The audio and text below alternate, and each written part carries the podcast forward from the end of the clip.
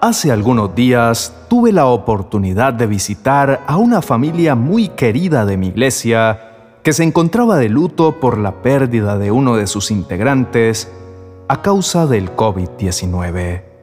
Ellos estaban especialmente tristes y desconsolados, mientras yo oraba en silencio pidiéndole al Espíritu Santo que me guiara para dar una palabra acertada de consuelo y ánimo.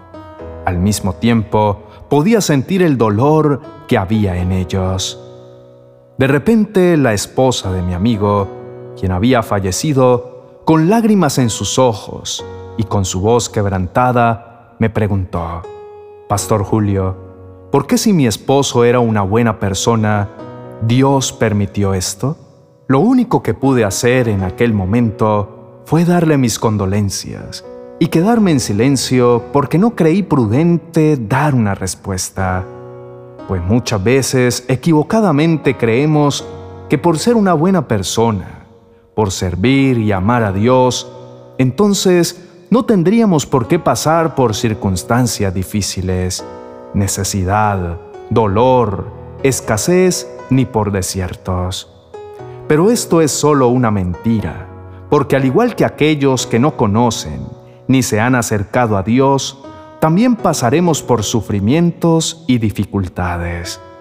La Biblia nos narra la historia de Job, quien atravesó por una época de distintas pruebas y desiertos en su vida.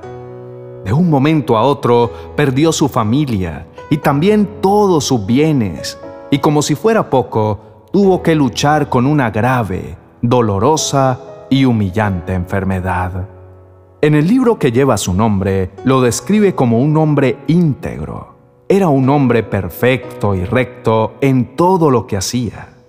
Bien podríamos decir que Job era una carta abierta el cual todos podían leer para la gloria de Dios. También dice que temía a Dios y que se apartaba de hacer el mal y de pecar contra Dios. Job era el hombre más rico de todo el oriente Tenía una gran cantidad de animales, ovejas, camellos, bueyes, asnas. Además, dice que tenía muchísimos criados. En conclusión, Job tenía todo lo que una persona puede desear y soñar en esta vida. Dinero, reconocimiento, salud, mujer, hijos, siervos y sobre todo el favor de Dios para con su vida.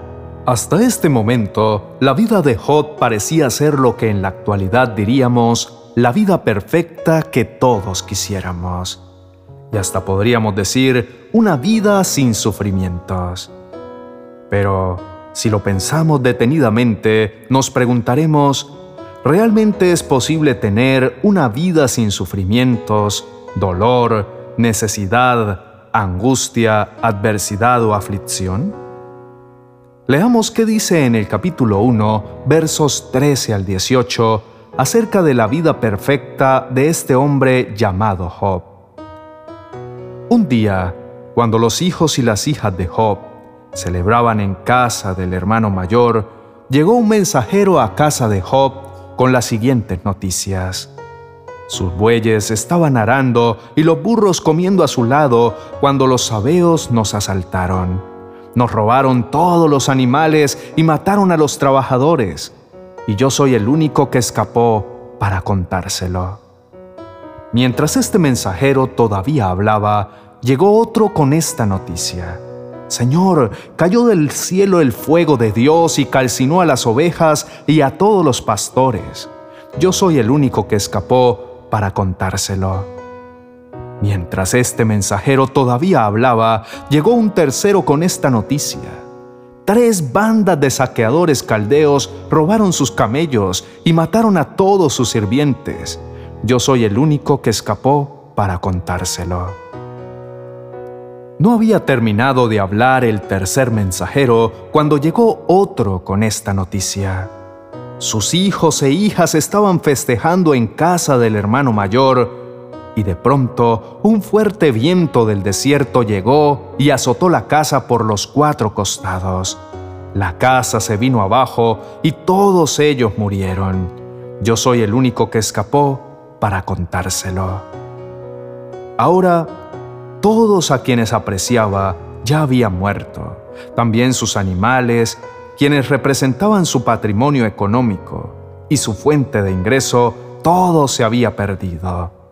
Job era el hombre más rico del oriente, pues dejó de serlo, quebró de un momento para otro y ya no tenía nada.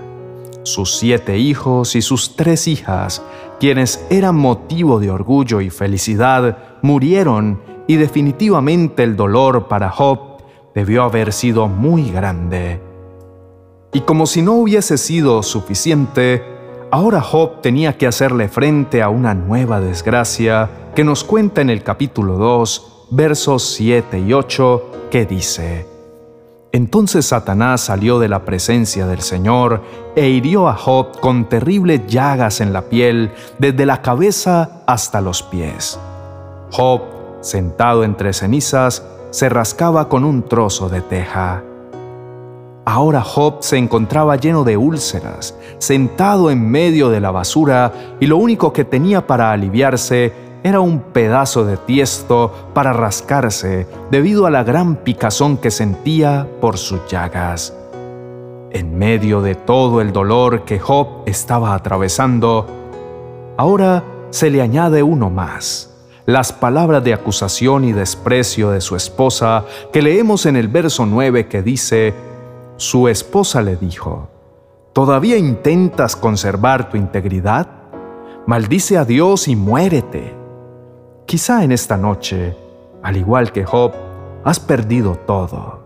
Te sientes devastado por tu situación familiar o porque tus finanzas no dieron para más o por causa de una enfermedad.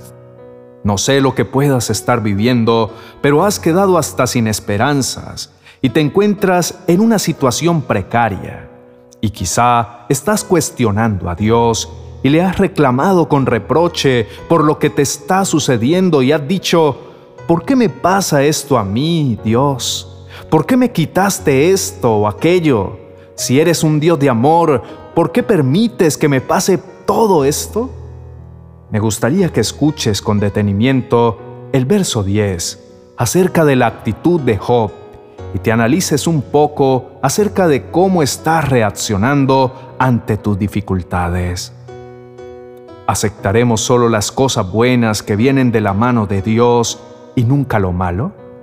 A pesar de todo, Job no dijo nada incorrecto. Job no pecó con sus labios. El amor de Job por Dios no dependía de los beneficios que podía obtener de Él, sino sencillamente porque Él es Dios creador de los cielos y la tierra, quien hace como quiere, cuando quiere y con quien quiere. Y nada podemos hacer contra sus designios y su voluntad. Job supo decir, aunque Él me matare, en Él esperaré. También dice que Job se levantó y rasgó su manto y rasuró su cabeza y se postró en tierra y adoró. Y también expresó, desnudo salí del vientre de mi madre y desnudo volveré allá. Jehová dio y Jehová quitó, sea el nombre de Jehová bendito. Permíteme preguntarte, ¿cómo es posible que un hombre después de perder todo, casa, hijos, bienes y estar enfermo, pueda postrarse, alzar su voz y adorar a Dios por lo que le ha permitido? Algo que me estremece y me da una gran lección es el hecho de que Job adoró a Dios, aún en medio de todas las desgracias por las que estaba atravesando. Mi querido amigo, esto pareciera una locura, pero para aquellos que creen en Dios no lo es. Lo único que debes saber en esta noche es que si estás pasando por cosas parecidas, puedas levantar en este momento tus manos al cielo y así como Job, adores a Dios y esperes en Él, sabiendo con fe y esperanza que su voluntad para ti siempre será buena, agradable y perfecta, y que aunque ahora no lo entiendas, todo lo que pase con tu vida está en las manos de Dios y nada se sale de su control, porque Él es soberano. Entonces, decide en este momento venir con temor reverente delante de Él y con humildad decirle, Amado Padre que estás en los cielos, en esta noche decido depositar en ti toda mi confianza. Quizá para los que no te conocen será locura, pero yo confío en Jesucristo como mi único Señor y Salvador, y tengo la plena certeza de que todo lo que deba pasar en mi existencia es porque tú tienes planes mejores para mí, planes que ni mi mente ni mis ojos alcanzan a imaginar, porque lo que tienes reservado para tus hijos son proyectos siempre que exceden nuestro entendimiento. Señor, tú eres mi esperanza, mi certeza y mi convicción. Por eso tomo la decisión de como Job, en vez de quejarse y renegar, más bien venir a exaltar a mi Dios en momentos de adversidad y de gran dolor. Señor, hoy entiendo que el sufrimiento es parte de la vida y que no importa cuánto te amemos, al igual no estamos libres de los ataques de este mundo. Pero lo único cierto es que tenemos a un Dios allá en los cielos que vela y cuida por nosotros, un Dios que seca nuestras lágrimas y nos consuela, un Dios que nos ama y que se deleita en ayudarnos aún en medio de las pruebas.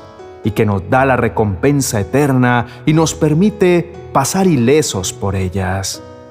Querido hermano, los que amamos al Señor también sufrimos, también nos enfermamos, también atravesamos por la pérdida de un ser querido, también atravesamos momentos de gran dolor.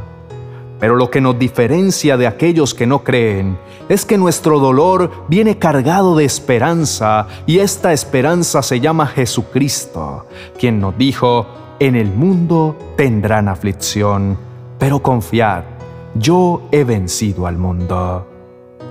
Por lo cual, si creemos, nada podrá destruirnos y permaneceremos firmes en Dios sin soltarnos nunca de su brazo fuerte como lo hizo Job, sin dudar y sin pecar con nuestra boca. Entiende que el enemigo usará personas para desanimarte.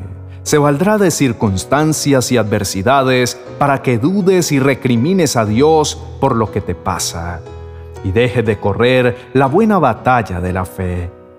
Pero es precisamente en esos momentos donde debes revestirte de la armadura de Dios y estar seguro que ni la vida, ni la muerte, ni ángeles, ni principados, ni potestades, ni lo presente, ni lo porvenir, ni lo alto, ni lo profundo, ni ninguna otra cosa creada te podrá separar del amor de Dios que es en Cristo Jesús nuestro Señor. Sin duda, en algún momento todos lloramos, nos cargamos, tenemos problemas y dificultades, sufriremos y atravesaremos momentos de dolor y adversidad. Pero en todo esto hay una gran verdad, y esto es que muchas son las aflicciones del justo, pero que de todas ellas Dios nos librará. Mi querido amigo, ¿estás pasando por momentos de dolor? Te invito a adorar. ¿Estás atravesando por momentos de pruebas? Te invito a adorar. ¿Estás pasando por momentos de adversidad? Te invito a adorar. Recuerda siempre que las pruebas y los desiertos son temporales, pero la recompensa que te espera es eterna y demasiado valiosa y grande en Cristo Jesús. Amén y amén.